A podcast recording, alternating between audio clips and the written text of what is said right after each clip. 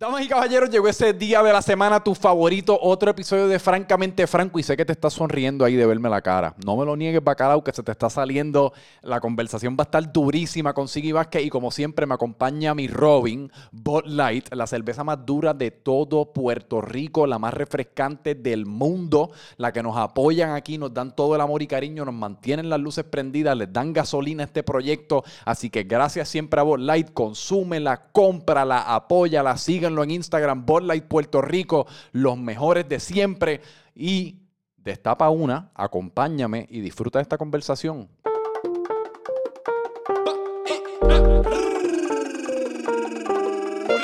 Francamente Franco, francamente Franco. Te vas a divertir, te vas a divertir, te vas a divertir.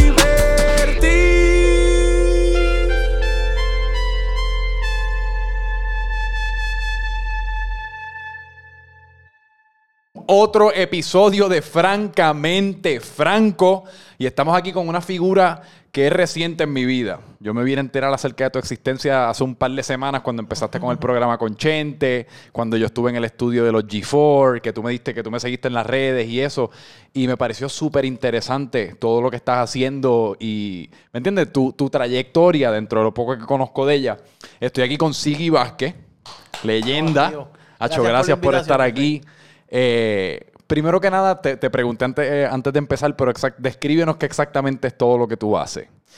Mira, eh, bajo el libreto un poquito complicado para explicar, pero mira, manejo productores, productores y cantantes y artistas. Ya. Mi enfoque en eso, en el manejo. Entonces, pero también me involucro, me involucro mucho en las producciones, en la realización de los discos. Este, esa es mi pasión, eh, manejar desde, desde niño. Me apasiona eso, me apasiona hablar con las personas, entender todos los puntos de vista. Y creo que me enfoco ahora mismo en el manejo y tengo casas de productores a las cuales manejo con, ellos y me está yendo súper bien con eso, mano. Creo que ha sido un cambio en mi carrera porque antes dependía a lo mejor de solo manejar artistas. Ahora Ahora cambió, ampliamos un poquito más el juego y estamos dentro de lo que son las grandes producciones y las canciones que hay actualmente por ahí corriendo. Y eso es lo primero que te quería preguntar, porque no hace mucho, ahora yo hace, uno, hace unos meses empecé a incurrir un poquito en la música, pero más dentro del lado jocoso de lo que puede ser el género urbano, o sea, las líricas y eso, una, no necesariamente metiéndome de lleno como artista, sino para añadirle al contenido que estoy haciendo, pues empezar a soltar videitos musicales. Y le hice el acercamiento a una, a una figura con relativamente, con, bastante buen nombre dentro del género, eh, para que me diera feedback y, me, diera su insumo acerca de qué le parecía la primera canción que hice, etcétera. Y lo que, lo que él me dijo fue que ahora mismo, en realidad, casi todas las, casas de manejo están mucho más interesadas en los productores que en los artistas, que en los, cantantes, por decir, porque es mucho mejor negocio. ¿Eso es verdad? Todo depende, porque es que, como yo lo veo, es un 50-50. Sin, sin el productor no existe la canción, sin el artista tampoco. Así que ellos son igual de importantes. Es la mm. balanza perfecta. Pero hay muchas personas, por ejemplo, en mi caso, se me hace mucho más factible trabajar con los productores. ¿Por qué? Porque su negocio es de crear canciones. Un artista recuerda que requiere otras cosas del manejo de sus shows, de sus eventos, de sus compromisos, del media tour, todo eso es un poquito más complicado. Pero los productores en sí son dueños de su tiempo y acuérdate, se, se interesan mucho más en ellos porque ellos también, cuando tú coges un productor, él puede ser compositor a la misma vez. Entonces ya tienes dos vertientes. Tienes al hombre que compone la música y que hace la música. Entonces es otro artista más. Yo veo a los productores como artistas. Los productores son artistas igual que los cantautores. Sí, es verdad, porque me imagino que el productor incurre mucho menos gastos, porque el productor está estático, por lo general, versus que para, para el artista hay que cubrirle los gastos de viaje, los gastos de vestimenta, los gastos del show, del media tour, que es, un es una logística un poco más complicada. Exacto, exacto, correcto. Y es bien importante, que, eh, un artista que componga, yo me imagino que es mucho mejor el negocio también, porque incurre también en ese, en ese, en ese pago de regalía. Sí, es como uno lo ve ahora mismo, el negocio está muy abierto, creo que, Franco, eso ha cambiado mucho. Creo que ahora mismo el artista, lógicamente, tiene una plusvalía si escribe. Ya. Porque, lógicamente, si eres, si eres cantautor, escribes lo tuyo, más, más, más la interpreta, pues es súper mejor. Sí. Pero también el artista, si coge otra idea, los productores ahora mismo traen mucho a la mesa, a- a- Demasiado. a- aportan demasiado y un productor te puede venir con el intro y el coro de una canción, te puede venir con la canción completa, más con la pista, o sea, el artista solamente la va a tener que interpretar. Creo que es un trabajo en equipo, creo que, que los productores tienen su nicho bien marcado, de verdad, eh, sin ellos no existiera la No, y, música. ahora, y ahora se están convirtiendo en artistas los productores, que yo creo que lo han hecho estratégicamente para compartir en todo, en todas las ganancias de una canción, porque por mucho tiempo el productor, yo creo que se, se veía como algo bastante simple, era hacer pista y no se le respetaba como se le tenía que respetar. Y eran, ellos operaban behind the scenes, en el estudio, y nadie sabía quién producía una canción. Pero hoy día todos tienen el nombrecito, su tag en las canciones, todos tienen sus cuentas de Instagram, en muchas ocasiones salen featuring, salen como featuring en las canciones, que yo creo que eso ha sido un movimiento para súper bien, porque ellos, como tú dices, en lo que es el desarrollo de una canción, hecho el productor es innegable. Importantísimo. Eh, de verdad que ahora mismo se lo merecen. Sí. Lo que está pasando de que los pongan en las colaboraciones. Es como dos. Yo he tenido esa pelea y esa conversación con los artistas acá behind the scenes ¿De verdad? real. De que, ah, no, yo no le puedo dar a un productor una canción, intercambiarle una canción, una pista de él por una canción mía. Porque los artistas también ven ese lado y hay que respetárselo. Es como todo un- es como llegar a un acuerdo. Sí. Porque a lo mejor el productor te lo dice, ok, tú no me quieres dar una canción por una pista, pues yo te voy a hacer dos o tres canciones y tú me das mi- verso para montar mi canción y yo pueda salir como featuring contigo. Creo que los productores se están dando ese valor que se lo merecen y es donde mejor está la industria porque los productores ahora mismo son hasta dueños de muchos de muchos palos que ellos son los dueños de las propias canciones y son dueños de artistas nuevos que se pegan. Ya ya los productores hay que catalogarlos como parte del manejo y parte son parte estratégica de todo lo que gira en torno a un artista. Creo que, que, que los artistas ya están tan súper súper friendly con eso y lo aceptaron y, 100%. y de verdad todo corre mejor porque a lo mejor tú no tienes una colaboración con otro artista y el productor, tú hiciste la canción para el productor y el productor tiene buena relación con ese artista y se juntaron. Y la canción, tú, tú tienes participación y como quieras, si un artista sale también la canción es de él, que eso es un mito. ¿Me entiendes? Porque a lo mejor el máster le pertenece al productor, pero el artista tiene participación, o sea, le toca ganancia de esa canción. Sí. Así que la canción sigue siendo de los dos. Sí. Creo Oye, que es un negocio Eso que mencionaste ahí, eso de juntar un artista con un productor, y eso es una de tus especialidades, porque es, literalmente tú ahora mismo estás haciendo un disco de, de, de 15 temas que se llama 2021, que se trata de eso mismo, de juntar a talentos nuevos con produ- ¿Los productores son nuevos, tam- son talentos nuevos también? O... Mira, los productores, la mayoría son talentos nuevos, pero también están los de la casa que llevan, lo- los, caballos de los dueños de sus marcas. En ese disco salen productores nuevos como productores establecidos. Ya. ¿Y cuál es? ah, ¿Existe alguna receta para tú encontrar un buen matrimonio entre un artista y un productor? Esa es buenísima pregunta. Existe. Mira cómo, mira cómo, lo, por lo que yo me dejo llevar. No es, no es convencional. Esto es mi criterio. Yo me gusta mezclar los productores nuevos con los artistas nuevos. Ok. Eso va a traer resultados sí o sí. Está el ¿Por- hambre. por qué? Porque se Porque está el hambre. Son nuevos ambos. Viene, el productor viene a traer porque eso es lo que yo estoy trabajando con mis productores nuevos. Tráiganme sonidos que no estén. Ese es como que el mensaje que yo les estoy llevando a ellos. Tráiganme sonidos que no estén. Hagan pistas diferentes a lo que está creen su propio sonido. Esa es como que la filosofía dentro de las compañías de manejo. Entonces, ellos te traen cosas nuevas. El artista se está retando porque sabe que va a tirar para una producción que tiene que hacer algo bueno porque está compitiendo contra 14. En el disco hay 15 temas, pero salen 32 artistas de colaboración. O sea, entre temas, salen tres artistas, dos artistas. Entonces, creo que es un reto para ambos y cuando mezclan eso, mezclan esa energía, no fallan. Sí. Saca algo nuevo porque los dos tienen ese hambre nueva, están nuevos en el ruedo, así que esa es como que la fórmula que estoy tratando de crear. Entonces, amén de que cuando traiga un, un productor veterano desde los establecidos superestrellas, van a hacer el trabajo, Sí. se va a llevar a otro nivel.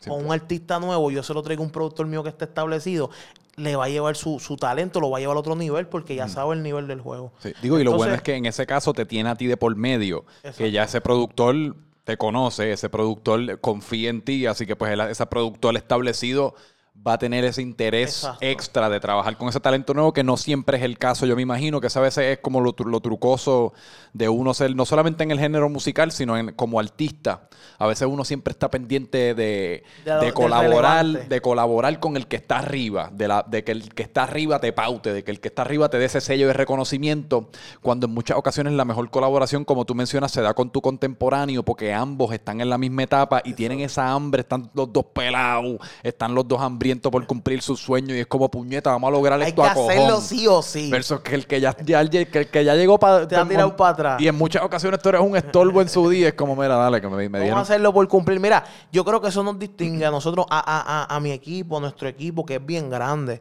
Franco, yo pertenezco a un equipo. Yo simplemente soy otra pieza más de mi equipo. Claro. Yo trabajo White Lion, yo trabajo G4, Full Harmony. Son compañías que yo creo que, que tienen su legado y están, están trabajando súper gigante ahora mismo. Sí. Igual con Ñengo, yo salí de ahí. Entonces, yo soy una pieza de todo ese equipo y he aprendido de todos ellos. Creo que nuestra clave ha sido no subestimar a nadie. Yo creo que nosotros somos más locos trabajando con real, con, con cosas nuevas, productores nuevos, artistas nuevos, que ya con lo establecido. Nos caracterizamos por eso. Si tú vienes a ver la historia y le damos un poquito para atrás a las páginas del libro, nos caracterizamos por trabajar con gente que nadie ha querido trabajar al principio. Sí. Y no, no me gusta decirlo, pero de verdad hay que decirlo a veces porque la gente como que se le olvida las cosas y hay como que uno tiene un valor, bro, uno lucha todos los días. Yo veo a estos, a estos jóvenes, a estos chamacos luchando por su sueño todos los días y tratando de ayudar a otro cuando se supone que a lo mejor esté luchando por lo de él Sí, y se están ayudando. Entonces eso es un, ahorita lo hablamos, eso es un sacrificio. Un sacrificio. La gente no sabe que la música es un sacrificio, esto no es juego. Esto no son chistes, esto no es botella, baraje y ¿cómo se llama el, el dicho de la botella? Lo tengo, baraja? lo- sé el que dice, pero no me... esto no- no. es, esto no es un jangueo. A lo mejor si hay su libertinaje, no, no se niega. Y sus cosas súper positivas como negativas, pero esto es un trabajo como cualquier otro que si tú no tienes responsabilidad, yo por lo menos me tomo esto muy en serio porque yo quiero llegar a lo más alto y no por llegar a lo más alto, sino que yo quiero representar y decir, hey, aquí está mi legado y ayudé a que estas cosas pasaran y a que los jóvenes sigan haciendo y Sí. haciendo esto para adelante. Creo que esa mentalidad es la que distingue mi pensar ahora mismo. Oye, te pregunto, porque hablas de talentos nuevos y ahora mismo como que, pues porque yo estaba hablando de esto no hace mucho, hace unos meses, y es como uno como, como consumidor y como creador de contenido que en ocasiones comenta acerca del género urbano, se siente que hay tantas fucking figuras ahora mismo. Es como que se, se hace un poco difícil mantenerte al tanto con lo que está haciendo todo el mundo, porque gracias a las redes sociales y a las plataformas de streaming y YouTube, todos estos artistas han tenido la libertad de subir. Yo creo que hay, hay más artistas ahora de lo que quizás había hace 15, 20 años en la cultura popular resonando. Y la, la conversación que estábamos teniendo es como que cuánto espacio hay para talentos nuevos, para personas que penetren esa tabla de juego como estábamos hablando ahorita. ¿Me entiendes? Es como cuánto espacio hay en la pregunta que, que tengo, supongo. Infinito. Infinito. Porque es que esto nunca para, esto nunca va a parar. Ok, existen personajes relevantes y, y que se van a mantener por siempre, pero es que esto sigue cambiando, las generaciones siguen creciendo, esto nunca va a parar. Lo que sí es que para tú entrar a ese núcleo, ese círculo, no es tan fácil. Tú tienes que re- tú tienes que cumplir con unos requisitos en cuestión de dónde tú estés parado con tu música. Tú tienes que confiar en ti. Si tú tienes confianza en tu talento, tú no tienes que esperar por nadie. Para eso existen las redes sociales, para eso existen las plataformas de distribución. No porque tú llegas hasta donde sí y tú vas a ser una superestrella, es que yo me junto con superestrellas. Si yo veo un, un artista que tiene, que tiene proyección, que tiene futuro, yo voy a decir, yo quiero trabajar con ese artista sin tú decírmelo. Reciente me pasó, tengo un chamaco que lo vi y, y- y lo manejan personas que, que quiero mucho y respeto. Y me dicen, sí, queremos trabajar contigo. Si supiera que nosotros queremos trabajar contigo. Y yo le dije, yo también quiero trabajar con ustedes. Veo al chamaco bien gigante. Y él no me llamó ni nada. Simplemente está trabajando en su Instagram, en, su, en sus plataformas. Y yo veo, lo veo y digo, este, este chamaco va a ser una superestrella. ¿Qué pasa? No puedes esperar por nadie. No puedes pretender que si llegaste a un sitio van a lograr el sueño por ti, porque es que el sueño es tuyo. Tú tienes que fajarte y eso va a llegar solo. Si tú te estás fajando y tú estás forjando una carrera y tú estás tomando esto en serio y tienes talento, se te va a dar. A lo mejor te tardaste, a lo mejor llegó rápido. Tienes que mantenerte firme y serio con tu compromiso porque eso es otra, no sé, mantenerse serio con el compromiso. La- hay muchas personas que no están dispuestas a sacrificarse, se tienen que sacrificar si de verdad tú quieres ser alguien en el género y en 100%. la industria, pero En en cualquier faceta de la vida. Hay oportunidades, las mejores oportunidades ahora mismo, cuando estos hombres estaban, o estos hombres y mujeres estaban construyendo el legado hace años que no existía, que el género era vetado, todas las historias que me cuentan en el estudio de los pioneros, y yo digo, wow, yo tengo que ser agradecido con todos estos tipos. Si no esto nada existiera, nosotros no estuviéramos cobrando un peso. Ahora es súper fácil. Sí. Ahora todo es teléfono digital. Ahora mismo, Franco, nosotros vamos, nos encerramos en un estudio, escribimos, compus- compusimos algo, un palo, se pegó orgánico, nos hicimos un montón de dinero. Puede pasar. O sea, antes tú tenías que ir a CD por CD, tenías que ir con cuidado, te confiscaban. Óyeme, esto lo crearon Sí, sí, sí. poniendo bloque a bloque como toda historia. Así que si tienes respeto por eso y tienes el talento, puedes entrar. El cielo es el límite. Van a salir artistas súper gigantes. Faltan artistas y superestrellas por salir Sí. de todos los países súper más grandes de lo que hemos visto. Y ese legado, es, es, es verdad eso. eso que tú dices, es bien importante siempre respetar a esas personas que, que crearon el sendero. A veces lo más fácil es como, casi como uno engrandecerse a uno a través de uno sentirse que uno es superior a las personas que vinieron antes de uno, cuando en realidad lo que uno, lo que uno tiene que hacer es respetarle por abrirle el camino a uno y uno brilla su propia luz. A mí me pasó, Franco, mira, yo siempre he respetado eso porque a mí me criaron mis abuelos, y mi mamá y mis abuelos. Pero yo tengo esa crianza de personas que han vivido mucho. Me dejo llevar mucho por las personas mayores. Esa ha sido mi clave en el género. Todo el que me conoce, los manejadores que llevan años y todas las personas de la industria dicen, sí, se ha dejado llevar por lo que yo le he dicho. Eh. Muchos de ellos lo pueden decir porque es que cojo lo mejor de cada uno para seguir con, 100%. para seguir para arriba. Entonces, lo estaba, me pasó en un estudio que vi un productor súper reconocido y le pregunté por un disco que él lanzó en el 2014. Y él, ah, yo si supieras, y empezaron a vacilar, que yo estaba diciendo que no me preguntaran esto más nunca, que no quería saber de nada de lo viejo, que eso ya pasó, esa historia ya no existe, eso a mí no me, yo no quiero saber nada de eso. Hábleme de lo nuevo, de las canciones nuevas, lo que estamos mezclando y produciendo nuevo. Y yo le dije, mira, ¿tú sabes qué? Se lo dije serio, o sea, en, en, camada- en camaradería, porque somos Sí, sí, sí, claro. Pero le dije, yo tú no me siento así. Porque yo te estoy preguntando, ¿tú sabes por qué?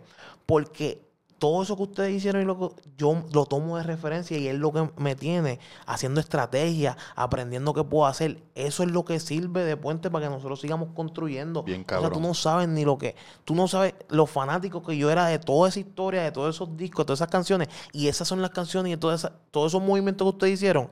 Es lo que yo estoy adquiriendo y lo que he ido analizando y estudiando para hacer lo que yo estoy haciendo hoy Sí. en día. Toda estrella empieza como fanático. Eso es, eso es crucial. Yo soy fanático de lo que yo hago. Sí. Franco, real. Yo a mí tú me puedes hablar, nos sentamos a hablar del artista, porque aquí hay niveles, esto, se dan llevar por niveles, números, yo no me dejo llevar por nada de eso. Yo escucho al artista mil, mil quinientos en tu playlist a lo mejor, como puedo escuchar el número uno. Sí.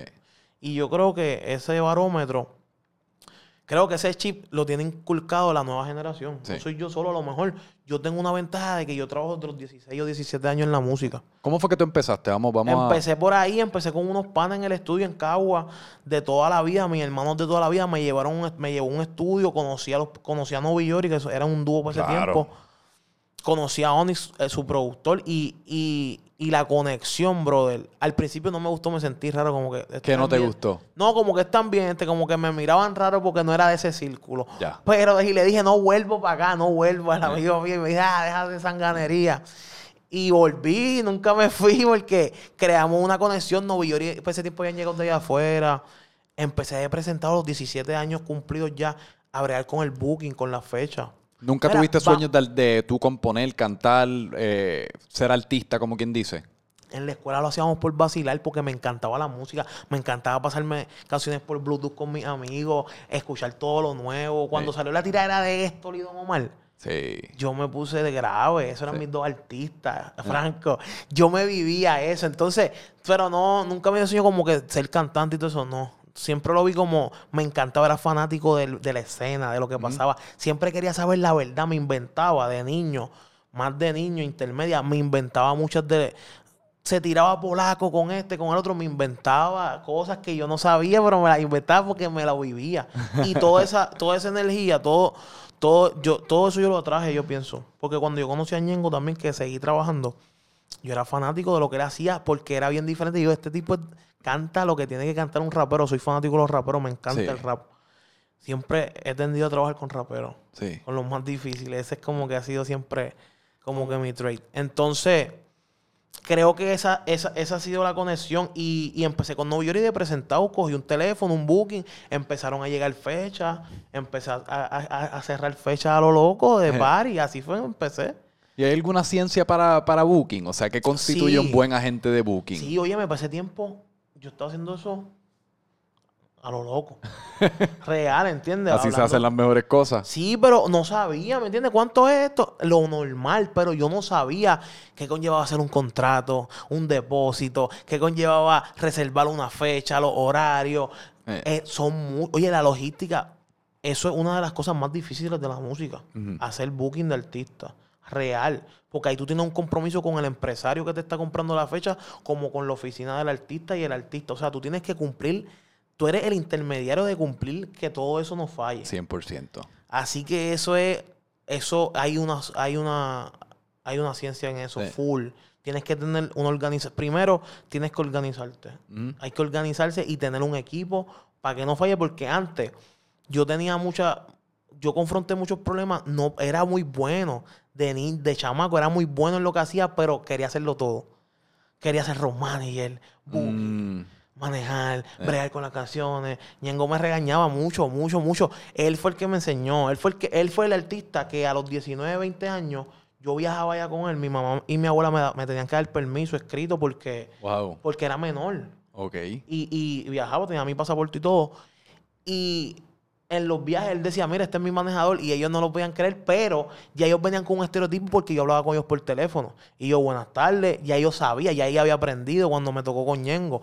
Entonces... no Pero tú, eras su mane- tú, eras- tú fungías como su Claro, manejador. su manejador full por 5 o 6 años. Wow. Esa fue mi escuela. Novi Yori fue una, una etapa de booking. Ellos me sacaron temprano en su carrera. Ellos no, no, no valoraron mucho mi trabajo real en ese momento porque a lo mejor no sabía lo suficiente y vieron otras personas con más conocimiento y me relegaron a la posición.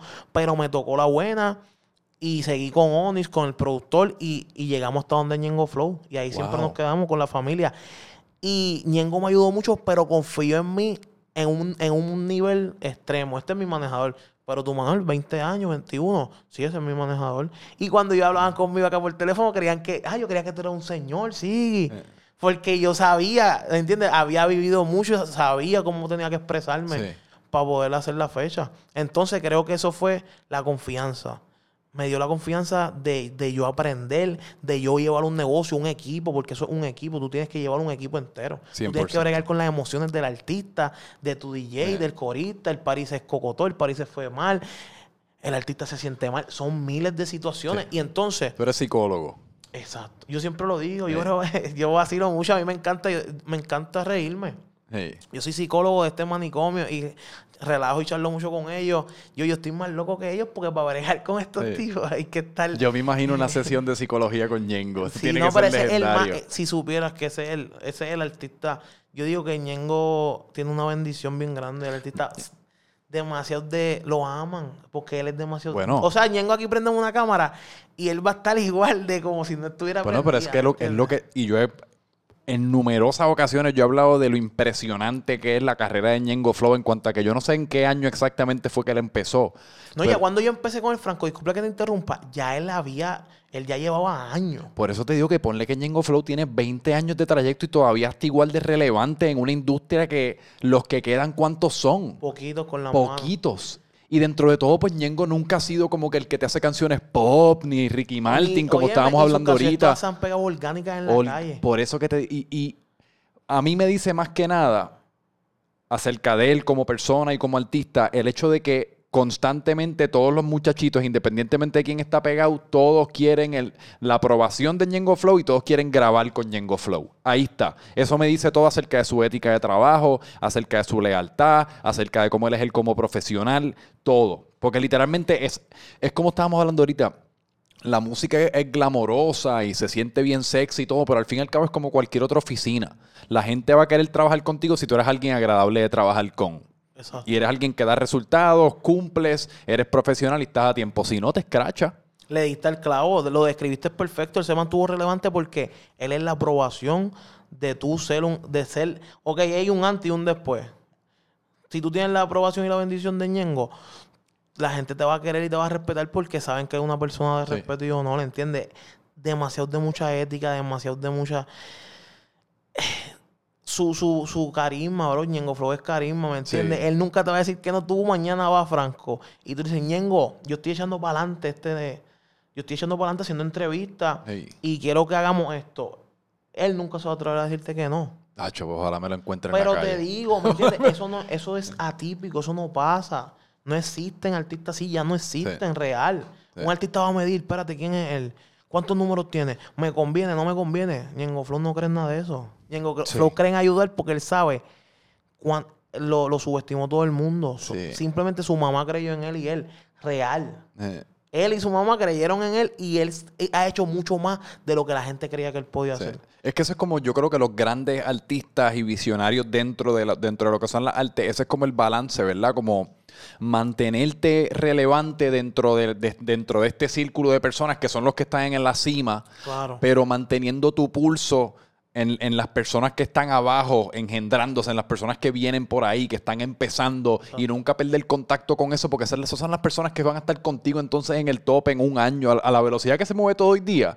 En seis meses surge un artista nuevo y se convierte en, en, en Bad Bunny. Todos los artistas han sido bien, bien, bien agradecidos con él por eso mismo, porque él no duda en darte la mano tú siendo o no siendo alguien. Sí, exacto. Así que, mira, Bad Bunny mismo lo metió en dos canciones de su disco, super éxito lo que hicieron, el mismo Mike Tower en su producción, o sea, cuentan con él. Él ya es de los top 5 artistas principales para contar con él. Ñengo está en esa lista. Y, 100%. y, y me- tú sabes que me pone orgulloso de decirlo, porque yo sé todo lo que él ha tenido que batallar para estar ahí y mantenerse. Y ya- alguien ya es leyenda, y él, él, él tiene su, su silla ahí porque a Ñengo lo aman. Oye, y hablando de eso, de, de lo que está pegado y lo que viene por ahí, ahorita hablamos de tu disco y eso, pero hasta viendo en tus redes y eso, como que tú eres más o menos como un oráculo, ¿me entiendes? Tú has, tú has estado en los comienzos de la carrera de muchos de los artistas que hoy día conocemos. O mencionaste a Ñengo, que eso fue cuando estabas empezando, que por más que sea hace 10 años, coño, pues Ñengo estaba, Sí, ¿me entiendes? es Pegado en, los, en, en- en su relativo comienzo. Y también estuviste con Jay Cortés, con Mike Towers, que son todas figuras que llevaban tiempo. Que eso es una característica que, que tú sientes que tú tienes esa habilidad de, de- reconocer ese talento. Ha sido un, un poquito de suerte. ¿Cómo se te ha dado esa vuelta? Mira, eso es una buenísima pregunta. Nunca me la habían hecho, pero es un poco de las dos. Es como que cuando ya, lo que te dije, yo tuve la suerte de poder entrar en un momento muy temprano en mi vida, de niño. Sí. O sea, yo he cosechado muchas, muchas relaciones que yo llevo ya 10, 12 años en la música. Entonces, yo he sabido cosechar muchas relaciones, quedar bien con la gente, mantener mi palabra firme, fino. Yo siempre, yo siempre he caminado por la línea. A mí, Tego me dijo algo que nunca se me va a olvidar. Tú, después que camines por la línea, tú vas a estar bien. Hey. Y yo siempre he caminado por la línea. Entonces, creo que esa responsabilidad también, además de la suerte, ha sido trabajo. Y tener el ojo, tener, no, no subestimo a nadie. Me han llegado muchos proyectos que le brindo oído. Sí. ¿Entiendes? Porque yo no sabía que Jay Cortés iba a hacer lo que él está haciendo. Gigantesco. Entonces, pero la vibra, conocí al chamaco, me tomé la oportunidad de conocerlo, de compartir con él, escuchar su música, quién era, cómo pensaba. Conectamos, me gustó lo que él estaba ahí a la mesa. Creí, creí, creí en él, mi equipo creyó en él y se dieron las cosas. Mike lo conozco desde chamaco, siempre lo he visto en un joseo, siempre he visto que ha querido ser, sacar su propio movimiento independiente y lo ha logrado como con un tipo serio. Sí, y, y creé otra energía con él súper grande. Entonces, sí, sí se especializa. Eso es una buena pregunta porque sí, estoy detrás siempre y buscando quién puede ser ese tipo que impresiona y impacta al público. Full. Eso, eso es como que a lo que nos dedicamos. Creo que, que después de la transición que vengo y que ya, ya no trabajo con Jay, vengo, ahora viene Luar, Luar la L, que soy parte de lo que está pasando con él. Volvemos a es lo el mismo. próximo. Y, y el crecimiento de lugar ha sido impactante está para mí porque yo digo, contra, estaba trabajando en un proyecto gigante y lo que está pasando con Lugar es mágico y es súper mega orgánico. Cuando te digo súper mega orgánico, realístico, que uno lo ve en los parios, uno ve la fiebre y la euforia del público y yo digo, wow, estamos haciendo un trabajo porque hemos creado, hemos creado una armonía en cuestión a nuestro círculo, a nuestro equipo. Creo que me siento demasiado de, de conforme, contento con, con el equipo en, en el que soy parte. Nos conocemos, somos amigos por encima de la música, no hay esa competencia, Sí. no hay esa, esa, esa, esa, esa ambición por el dinero. Sí, todo el mundo sabe que aquí se hace mucho dinero. Sí. Simplemente vamos a para el mismo lado para coger todo el dinero entre todos y todo el mundo pueda ganar. Creo que me siento súper contento con lo que está pasando conmigo ahora mismo. Amén de los artistas. Creo que la- el cambio que tuve con los productores y, y crear, crear esa unión con los productores, creo que es lo que está impulsando lo que estoy haciendo hoy en día. Creo que es lo más importante porque de ahí sale todo. Una canción sale de, de- de la mata, de, de la raíz, que es el productor. Creo que eso me ha ayudado mucho. Yo he escuchado mucho de Luar re- eh, recientemente, porque es como una de esas... es- esto, esto es todo cíclico, ¿ves? Es como de la nada. te- el artista te sale una vez en Instagram, te sale dos veces, te sale tres veces, 500 mil seguidores, un millón de seguidores, y lo próximo que sabes es Raúl Alejandro y Mike Towers y, esto, y esta gente. Que es más o menos. O sea, te pregunto acerca de él en específico y en general, que lo, tocamos ahorita en términos de talentos nuevos. O sea, ¿qué, ¿Qué cosas específicas a nivel, yo no sé si técnico en cuanto a la música, técnico en cuanto al mercadeo, técnico en cuanto a las redes sociales, tienen que suceder para que esos movimientos se den? O sea, para que un artista como ese, o como lo fue el Raúl Alejandro hace par de años, Mike hace par de años, Jay hace par de años, empiecen a penetrar de esa manera. Mira, creo que un híbrido, una combinación de factores. Este, lo que la gente no sabe es que sí se pegaron ahora y los están viendo relevantes ahora, pero llevan 3, 4, 5 años Mínimo. forjándose, encontrándose su estilo, su proyección. O sea, no es de la nada. Tampoco es que llegó, se pegó. Nunca. No. Hay trabajo de, de fondo, hay mucho, mucho, mucho, mucho trabajo. Por ejemplo, Lugar no canta como cantaba hace dos años. Jamás. Tú escuchas canciones de Lugar de dos años y tú vas a decirle, es el mismo Lugar, pero es que él se encontró. Ok. Él, él, él, él trabajó encontrarse como artista, cómo corear, cómo poder hacer una canción cantada, cómo hacer una canción para las mujeres. Creo que, que, que tiene que ver con, el, con lo que te rodea, con tu círculo, porque es un proceso de encontrarte, porque cuando tú te pegas es porque tú te encontraste como artista. Porque ya tú estás muy, ya tú estás, ya tú estás muy, muy familiarizado con lo que tú haces y no vas a fallar. Ya tú sabes cómo vas a tirar una barra, ya tú sabes cómo vas a montar un intro, un coro, porque le agradaste a la gente. Entonces creo que los artistas nuevos tienen que, antes de lanzarse y querer pegarse, tienen que reevaluarse y decir qué me falta, buscar opiniones, buscar segundas voces, buscar diferentes productores y decir estoy listo. Esta canción yo estoy listo porque me siento listo. Esta canción es un palo. Vamos a enseñársela a cinco productores más o a cinco personas más que saben para ver si esto es un palo de verdad. Entonces, hay muchos que se apresuran porque es que todavía no están listos. No has llegado a tu pick de decir, este es mi personaje. Este es mi, mi, mi tipo de música que voy a lanzar. Me voy a dirigir a este público. Tiene que haber unos factores que todo, que todo engrane para que se haga posible. Y esas son todas cosas que ustedes, por ejemplo, discuten en una pizarra, como que, ok, personaje. Las discutimos en una ¿verdad? pizarra, en un WhatsApp, en un voice, peleas todos los días. Tengo, soy de los más que tengo encontronazo con los artistas, Franco, porque estoy en ese calor con ellos todos los días. Recuerda que cuando un artista ya está funcionando su fórmula, Ajá. pero tú le dices que está mal en X o Y cosas, Sí. ponen El el, orgullo. grito. Porque es que tú le estás tocando el orgullo de algo que está ahora mismo funcionando grandemente. Sí. Pero es que se puede arreglar esto, esto lo hiciste mal, hay que apretar esto en el show. Yo estoy ahí para eso. Y hay que tener paciencia en ese, porque a veces un Óyeme. artista tú puedes estar dos, tres años trabajando en, en tu voz y en tu personaje y en todo y no sueltas una cabrona canción y no está lo que estás desesperado. Yo, yo creo que eso es eh, la paciencia es la clave de todo. O tú recomiendas sacar música no im- aún, aún mientras Tú te puedes sacar música, pero no puedes sacar música desmedidamente. Ajá. Puedes sacar música y fluir. Y, y- y este tema me fue bien. Vamos a ver la reacción del público. A cuántas personas le llegué. Quién me está consumiendo. Puedes ah, evaluar tu mercado. Ya. Inteligentemente tienes que evaluar tu mercado. Sabes que si la segunda canción tiene los mismos números que la primera, hay algo mal. Mal. Si tiene más números, vas por buen camino. Nunca puede tener Tienes los mismos. No puede tener los mismos, no pasó nada. Simplemente no creció tu, Sí. tu base de, de- de- de seguidores. Entonces, creo que va, tienes que ir de menos a más. Hay muchos artistas que quieren ir de más a más. Tienes que. Empezaste. El segundo te tiene que dar más resultados que el primero. O sea, tienes que eh, este, emplear otra estrategia. Sí. Para que el segundo sea más. Tú mismo tienes que hacer que el segundo sea mejor que el primero. Y el tercero va a ser mejor que el segundo. Creo que tienes que ser responsable contigo y cogerte el tiempo, la paciencia es una virtud. Yo lo aprendí en el camino, yo era súper desesperado. Puñeta, yo soy desesperado con cojones. Yo soy desesperado hasta que se me partió una pierna. Que tuve que estar en mi casa por nueve meses. Y, iba para los paris de Jayco en silla de ruedas. Pero supe ser paciente. Yo dije, o espera o espera, aquí no hay break. Entonces, me he dado cuenta que las personas no son pacientes. Y cuando tú no eres paciente, cometes muchos errores.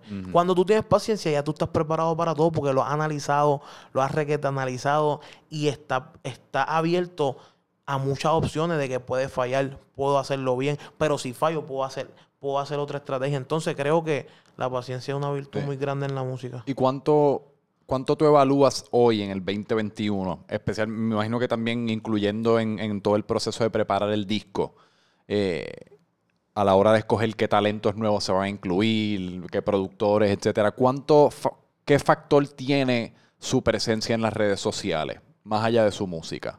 El factor, este, la presencia de los artistas. De- o- nuevos, o sea, si tienen seguidores, si no tienen seguidores, si tienen una personalidad, si tienen... Yo, eh, tú me habías hecho una pregunta que hasta yo no, no sé si la contesté y era que, ah, sí la contesté, pero que había un montón de artistas saliendo nuevos. Ajá. Y eso no tiene límite, eso nunca va a tener límite. Pero yo no lo evalúo por los números que tengan. O sea, yo no me dejo llevar. Este tiene 100 mil seguidores, va para mi disco. Este tiene Ya. 200 mil seguidores, va para mi disco. Yo me dejo llevar por la calle. Yo me dejo llevar por lo que yo veo que están viendo los jóvenes. Lo que yo veo que está sonando en los carros. Lo que yo veo que está sonando en las motoritas. De quien yo veo que están hablando en los estudios. En los estudios hablan de todo real. Este le está metiendo, ese chamaquito está sal- resaltando. Yo me dejo llevar por los que estén haciendo música dura. Sí. Y eso me recuerda a enero. Y eso fue uno de los momentos que yo dije, diablo cabrón, el adiós está pegado hasta la madre porque no había carro que me pasara por delante, no había motora que me pasara por delante que no tenía monarca puesto. Sí, no, ese, ese es el medidor, ese es el medidor de, de, de tu reconocer la música está funcionando, me están escuchando en los carros. No es lo mismo que a lo mejor te dieron play del celular y lo cambiaron a que me estés escuchando a todo volumen en tu carro. Eso significa que está Eh, haciendo efecto tu música. duro. Entonces yo me dejo llevar por eso. Esta nueva generación es súper gigante. Hay a lo mejor más de 50, 60 artistas que están compitiendo por un cubo para entrar. Sí. No es que todos lo vayan a lograr, a lo mejor que Dios quiera y todos lo logren, esa es la meta. Pero es gigante esta, esta generación nueva que viene. Por completo. En el disco por eso es que salen de 25 a 32 artistas en colaboración con 15 temas, porque le di el espacio a todos los que yo pienso que lo, lo merecen por el hambre que tienen. Este disco se montó en dos semanas. Imagínate el hambre que había con En ellos. dos semanas. Dos semanas ellos grabaron todo, no que se, Ah, todavía ya. yo estoy mezclando y masterizando la producción. claro. Pero ellos estaban tan puestos que sí, envíame, voy para tu estudio, voy para allá, voy a grabar de una. Ellos estaban puestos para competir y para dejarse sentir porque quieren su espacio en la música. Y lo hiciste literalmente, o sea, estaban, había un montón de artistas en un mismo estudio literalmente compitiendo. Habían, habían diferentes artistas en un mismo estudio, había muchos productores en el mismo estudio. Fue todo como un, como un campamento. Wow. Ellos llegaban, se, o sea, lo cuadraba por día. ¿Cuándo secciones. fue el último disco de esa índole? O sea, yo porque me recuerdo que hubo una época de sangre nueva y eso, que ese tipo de disco era. ¿Cuándo fue el último disco así como de talentos nuevos? Si te recuerdas. Yo no me, yo ahora mismo no. Re- real, real, han salido muchas producciones de varios artistas, pero así de los nuevos, nuevos, porque estos artistas son de los Por nuevos. eso te digo, que tiene hay que mucha haber- gente que no va a saber ni quién es ese artista, lo va a escuchar por primera vez, real. Y hay otros que están un poco más adelantados, pero esto es un disco de artistas nuevos. No, no recuerdo. Sí. Sangre Nueva es lo, lo- Sangre nueva. Mi mayor recuerdo comparando con que los artistas no habían salido full al ruedo. Y en ese sentido, te. DJ Khaled es un modelo a seguir de alguna manera. Mira, DJ Khaled, tú sabes que yo, yo me identifico mucho con, con mi cultura. La- Pero lo que- latino. o sí, yo, yo antes de ver a DJ Khaled, yo voy a ver a Looney Tunes, a Naldo, a Héctor, a todos los productores ejecutivos que hicieron un camino en esta industria. Ya. Pero DJ Khaled definitivamente, y es por muchas personas, DJ Khaled a mí llegó a mí, siempre lo he visto y involucró con los artistas, pero me interesé más en lo que hacía en este último disco. si supiese. Sí, porque él, él es- él es el experto de, de mezclar a productores Puse a- con... me puse a ver lo que él está haciendo, que lleva años. Lógicamente el crecimiento de él ha sido súper notable porque él era un él era DJ de una Sí, discoteca. Él no hace pistas, Entonces, él, no, él no hace nada, o sea, na- nada de la parte... Eso es lo que pasa, que eso también quiero hablarle un poquito. La gente está confundida. Yo no tengo que hacer una pista, yo no tengo que hacer... Es que hay mucho- muchas facetas de producción. Sí. Yo produzco ejecutivamente. Exacto. Porque es que ahora mismo, aunque lo vean o no lo vean así, lógicamente el espacio de mi productor, del beatmaker, de los que crearon, Ajá. ellos tienen más valor que yo. Yo siempre lo voy a ver así por mi respeto. Porque digo, estos tipos son los que crean la música. Eso no tiene valor. Eso es, eso es muy grande. Pero el tipo es el que se encarga de llamar al artista, de llamar al productor, de que haga una canción. A lo mejor aporta eh, al tema, a la temática del tema. Mira, quiero que se vayan por este lado. Quiero que hagan este tipo de ritmo, un dancehall, un reggaetón. Eso es producir. Eso es visión. Tú ¿Entiendes? estás, por- Entonces, tú estás produciendo la visión Exacto. del concepto del tema. Y entonces me especializo en eso, me encanta, me encanta meterme en, en- en la creatividad, en el concepto del disco, del álbum, la carátula, qué vamos a decir, los lemas, los nombres. Soy bien visionario con eso, me encanta eso. Entonces, DJ Khaled creo que de Estados Unidos, con lo que yo estoy haciendo aquí en Puerto Rico, es lo más parecido, es lo más parecido entre ambos el trabajo que estamos realizando. Así Sí. que sí. Sí, porque no son muchas las que- personas así, ¿verdad? Especialmente en el género... Porque Looney Tunes, si no me equivoco, son beatmakers también, Son ¿verdad? beatmakers, pero ellos hacían producciones. O sea, Looney, Looney era más flow, ¿me entiendes? Ellos Sí. hicieron más flow, son productores ejecutivos. Ellos fueron los que reunieron a los artistas y los los juntaron. Igual Nelson, muchos productores de reggaetón de renombre han hecho, han hecho discos y han hecho producciones históricas que han fungido, además de beatmakers, productores Sí. ejecutivos. ¿Y tienes algún, o sea, algún, no necesariamente de alguno que salga en el disco, pero a- aparte de Luar y eso, algún nombre o algún grupo de personas que debemos estar chequeando? De, de- Sí, mira, nunca me gusta, desde mi grupo, por ejemplo, G4 y Full Harmony, hay un montón de artistas que van a salir nuevos. Pero no me gusta nunca como que ponerlo por encima de lo que, Eh. porque también tengo relación con otros artistas, pero de afuera, que veo con una proyección gigante, se los dije a los dos la última vez que los vi, a John Lee y Omar Courtz. Son artistas Dale, yo nuevos. no sé cuáles son. John Lee y Omar Me gusta como tú dices gigante. Sí, oye, me apunta esos dos nombres por ahí. y Omar, después ¿Cómo nosotros- Omar Lee? O- John Lee John Lee y y Omar Omar Courtz. son puertorriqueños. Son puertorriqueños. John Lee y Omar Courtz. Apunta esos nombres por ahí. También está Zahir. Hay un montón. Sí, pero ya Zahir salió en el disco de Mike. Son muchos, son muchos. De verdad, No de tengo mi verdad. Hay un talentazo gigante, gigante, gigante en Puerto Rico. Hay un montón de superestrellas que la gente va a empezar a Sí. ver poco a poco. Oye, y cuéntame, eh, ¿qué impacto ha tenido tus apariciones en Chente recientemente? Porque te estaba preguntando acerca de, de la presencia en las redes sociales de los artistas nuevos, pero entonces obviamente ahora tú estás mucho más presente en las redes sociales y en YouTube y eso, y como te has establecido como un personaje dentro del programa nuevo de crítica musical en el canal de Chente, que yo me imagino que eso de alguna manera te ha dado visibilidad quizás para propósitos de personas que no están tan metidas dentro, de, dentro del género, espectadores comunes o personas que no lo siguen tan, tan de cerca. Mira, ha sido una bendición. De verdad, de verdad. Agradecido con Idelestro, con Chente, con los muchachos por la oportunidad. Cayó en el mejor momento de lo que yo estoy haciendo Bien real. cabrón. Real, porque yo necesitaba que personas que a lo mejor no estuvieran en el día a día del género, que estuvieran en las redes de los artistas. Yo estoy logrando que muchas personas me, me están viendo, están viendo cómo yo pienso, Sí. mi sentir sobre el género. Creo que, que es una puerta, abrí una puerta bien gigante con eso.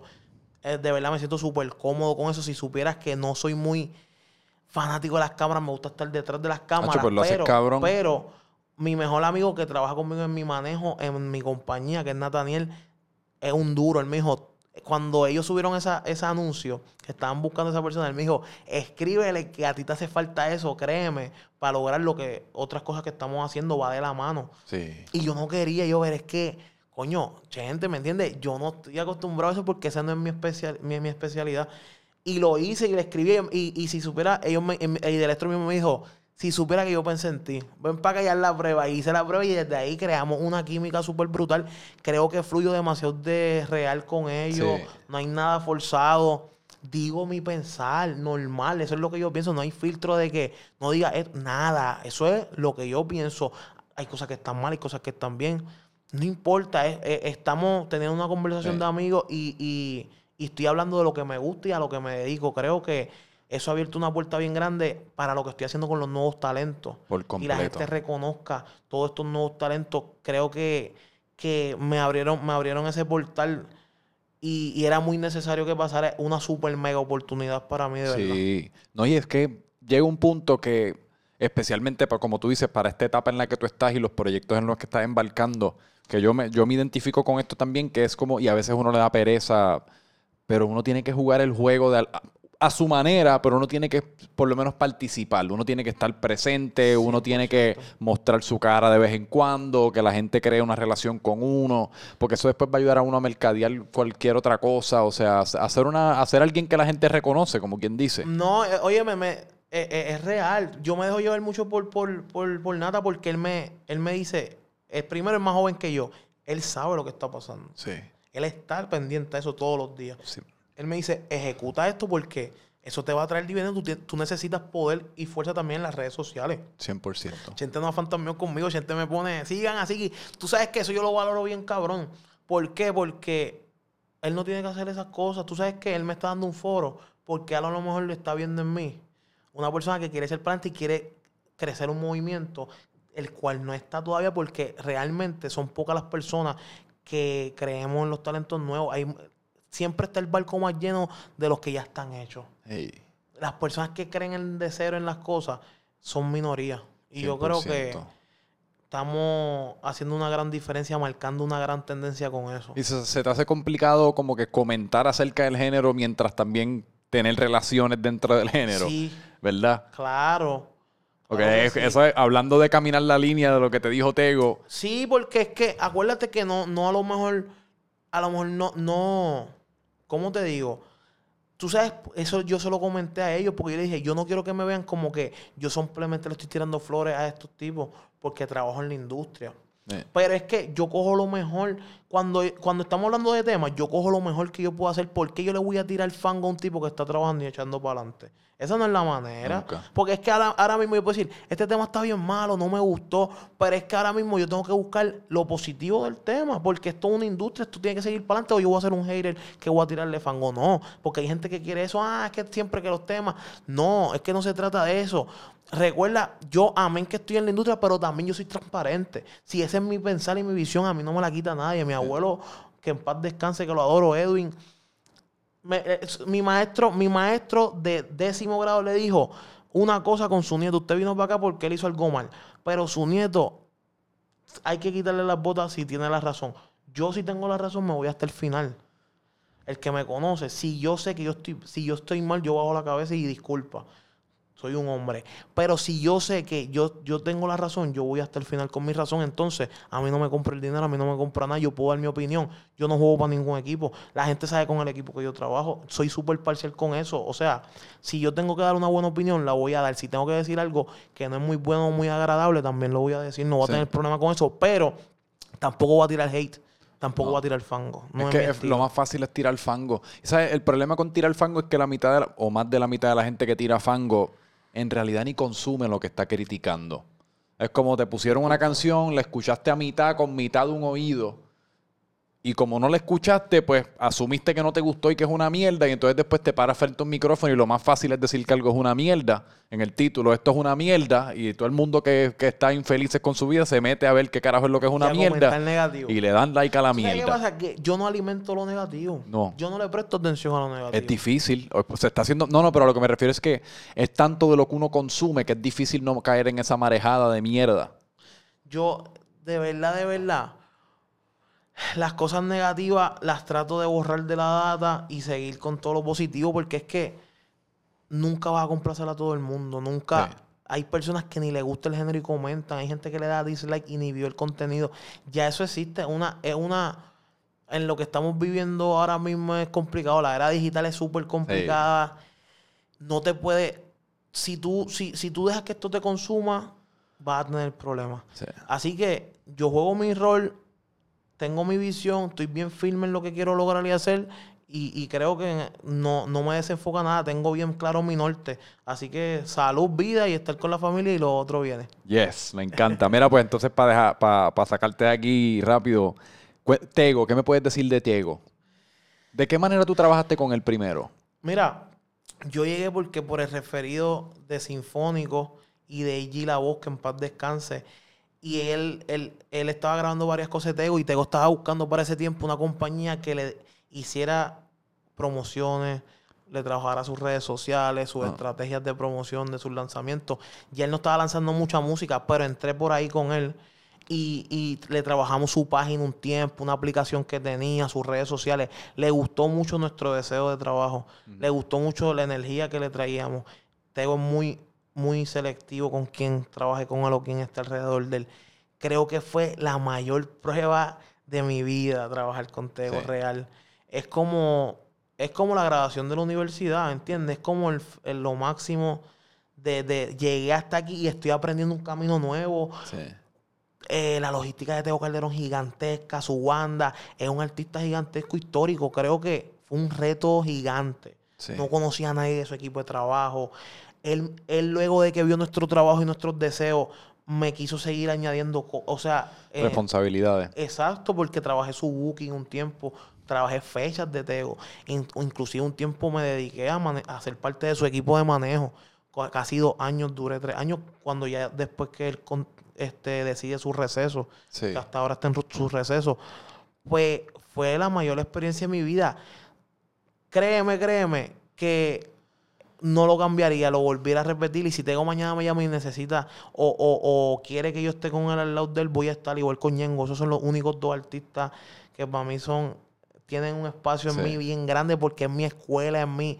ay, De ahí yo aprendí lo bueno y lo, lo que es lo que es joderse en cuestión de que a, a mí no me lo regaló nadie. Si aquí estaban mal, así era el que iban a... O sea, esto hay que aprender a fuerza. Esto no es que no es que tengo todo bonito, color de rosa. No. Yo tuve que enfrentarme a muchas situaciones. Me imagino. De ahí yo aprendí, de ahí es que viene mi fuerza, de ahí es que viene todo lo que yo soy hoy en día, en quien me he convertido es por esas dos energías. Yo me atrevería a decir que La Vallarta es de los mejores cinco álbumes en la historia de la música latina, punto. No solamente el género Y urbano. definitivo, sin discusión. Y cuidado si no es el primero. Tego es la tendencia. Yo, créeme que entré a Tego, te digo, vuelvo, el poder de, el, el- el- el creer en algo tan fuerte lo atraje. Y, y aprendí tanto en el tiempo que entré a su equipo. Yo me enriquecí culturalmente, Sí. musicalmente, estratégicamente en el trabajo, todo, todo, porque era una estructura súper diferente. Y Tego trabaja unos niveles de un artista de, de, de superestrella, ¿me entiendes? Sí. Y no, no tan solo por eso, sino calidad humana.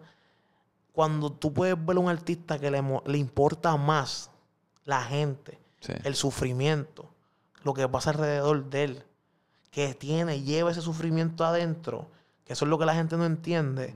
Yo creo que ese es el artista que uno tiene que apre- apreciar y valorar y cuidar. Porque hay muchos de estos tipos que están pendientes solamente al dinero y se les aplaude. Los Eh, más exacto. millonarios. Eso es una manera. Pero yo voy apelo más al área de las emociones. Estos tipos, Digo, hay menos, hay muchos, hay muchos más comerciantes que artistas hoy día. exacto. Mucho. ¿Y qué pasa? Tengo un hombre que no existen los tapujos, no existe dinero, no existe. Tego es Tego, óyeme. El que lo conoce sabe que ahí no hay intermedio. Ahí es bien o mal. Sí. ¿Tú crees que se me acaba de ocurrir random, pero es que el otro día se me ocurrió este pensamiento y te quería preguntar, ¿tú crees que el primer disco de Calle 13 está entre los mejores cinco álbumes en la historia del género urbano?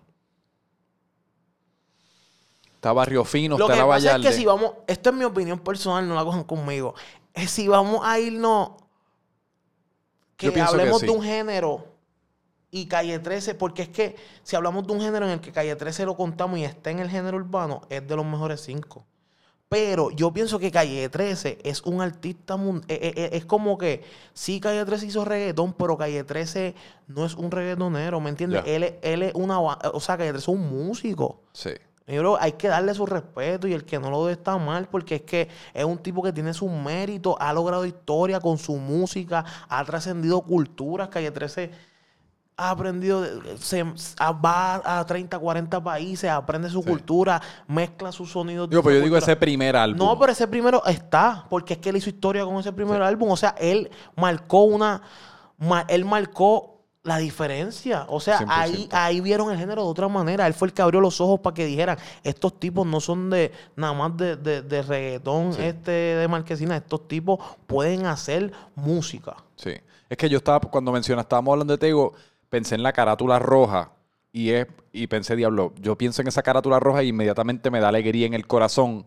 Y después pensé que otros álbums me hacen sentir de esa manera. Y los tres, los primeros otros tres que me vinieron a la mente era Vallarde, obviamente Barrio Fino, eh, el, de, el primer disco de Calle 13 que me, se me escapa su nombre, y Por Siempre. Son los cuatro discos que me vienen a la mente. Y, o sea, obviamente estoy seguro que se me quedan algunos, pero así que es como innegable en mi Sí, sí. cerebro. Yo creo que yo, yo catalogo a los artistas por el single álbum, como que el artista solo y los varios son aparte, porque hay muchos varios que son demasiado de importantes en la, Claro. en la historia. Pero creo que está- estás por esa línea. Creo que esos álbumes han definido cultura, han definido generaciones. Sí. Y se han, han trascendido también. Porque hoy en día estamos hablando de La Guayarle, estamos hablando de La Calle 13. Álbumes que llevan años y, y marcaron una tendencia, hicieron algo diferente. Creo que esa es la clave. Tú puedes hacer un buen trabajo, pero si tú marcas una tendencia y haces algo que nadie está haciendo y eres súper original con tu propuesta, va a estar por, el- por siempre en los libros de la historia. Por siempre. Me encanta. Papi, pues gracias. Se nos- yo estoy seguro que se nos quedó un montón, un montón de carne en el hueso por hablar, pero tendremos que volver a hacerlo de Pronto, nuevo. en- pronto volvemos cuando tú quieras. Gracias Muchas gracias, de verdad, súper agradecido. Si le puedes decir a la gente en dónde- cuándo pueden consumir- consu- conseguir tu disco, si hay fecha, dónde pueden conseguir tus redes, toda la información que quiera. Mira, 2021, la generación creada en medio de una pandemia. Sale, si Dios quiere, en julio. Estamos pronosticando julio, pero falta camino por recorrer. Te- estoy haciéndolo, voy a empezar a hacer los videos ahora. Iba a salir en junio, pero quiero salir ready con varios videos y estrategias muy buenas de promoción. Así que en julio es la fecha tentativa del disco. No tengo prisa, pero también hay que tirarle porque estamos en el 2021. Va a estar muy bueno. Apoyen la nueva generación, apoyen los nuevos talentos. Como siempre digo, la superestrella favorita de ustedes hoy por hoy fue un nuevo talento. Siempre. Así que se empieza siempre desde abajo. Sí. Sí, Vázquez en todas mis redes sociales, así que me pueden seguir por ahí. Gracias por la oportunidad, Franco. S-I-G-G-Y Ese Vázquez. es mi nombre de pila. No hay prisa, pero siempre hay urgencia. Si después necesitas alguno de los nuevos talentos estos, quieren venir aquí a sentarse a hablar conmigo, cuenta conmigo para cualquier Gracias. esfuerzo de, de- de mercadeo, de empujón para, para el disco que yo pueda ayudarte. Así que cuenta con eso. Y Franco Miche Eventos aparte, otro episodio de Francamente Franco y mucha paz siempre. Nos fuimos, Corillo. Boom. Durísimo.